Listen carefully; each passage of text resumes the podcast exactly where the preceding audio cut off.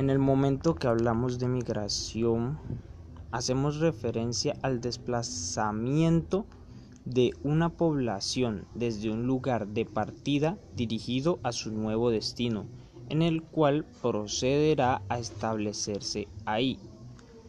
A lo largo de la historia, la migración es una gran fuente de diversidad cultural, racial y económica. Además, estas interacciones fomentan el desarrollo a través del intercambio.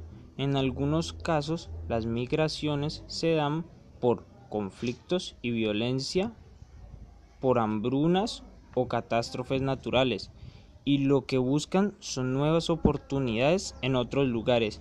Y aquí hablaré de la migración que se realiza hacia el Valle del Cauca.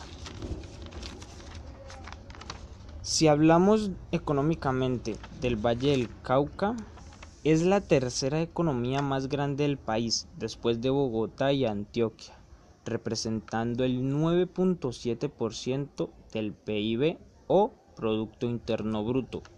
Las actividades como el comercio, hoteles, reparación de vehículos automotores, la industria manufacturera y la administración pública pesan casi la mitad de todo el aparato productivo del departamento, con el 46,3%.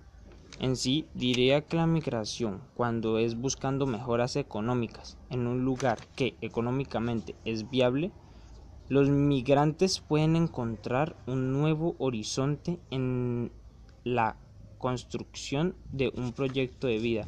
En sí, lo que busca un migrante es mejorar aspectos que en el lugar donde se encontraba no los hay y el ser humano se caracteriza por buscar siempre una mejoría e incluso una sostenibilidad la cual conseguirá en otro contexto con los aspectos necesarios para esto.